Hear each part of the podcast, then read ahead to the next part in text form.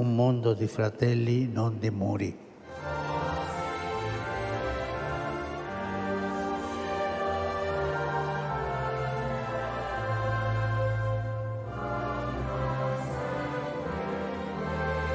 Cardinale Erdò ha detto che qui si vive al confine orientale della cristianità occidentale da mille anni.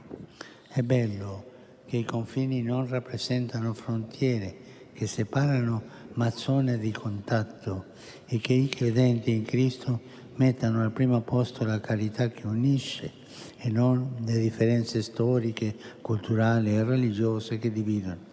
E da questa grande città e da questo nobile paese vorrei riporre nel suo cuore la fede e il futuro dell'intero continente europeo.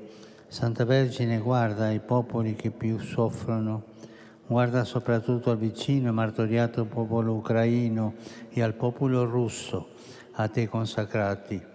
Tu sei la regina della pace infondi nei cuori degli uomini e dei responsabili delle nazioni il desiderio di costruire la pace, di dare alle giovani generazioni un futuro di speranza, non di guerra, un avvenire pieno di culle, non di tombe, un mondo di fratelli, non di muri.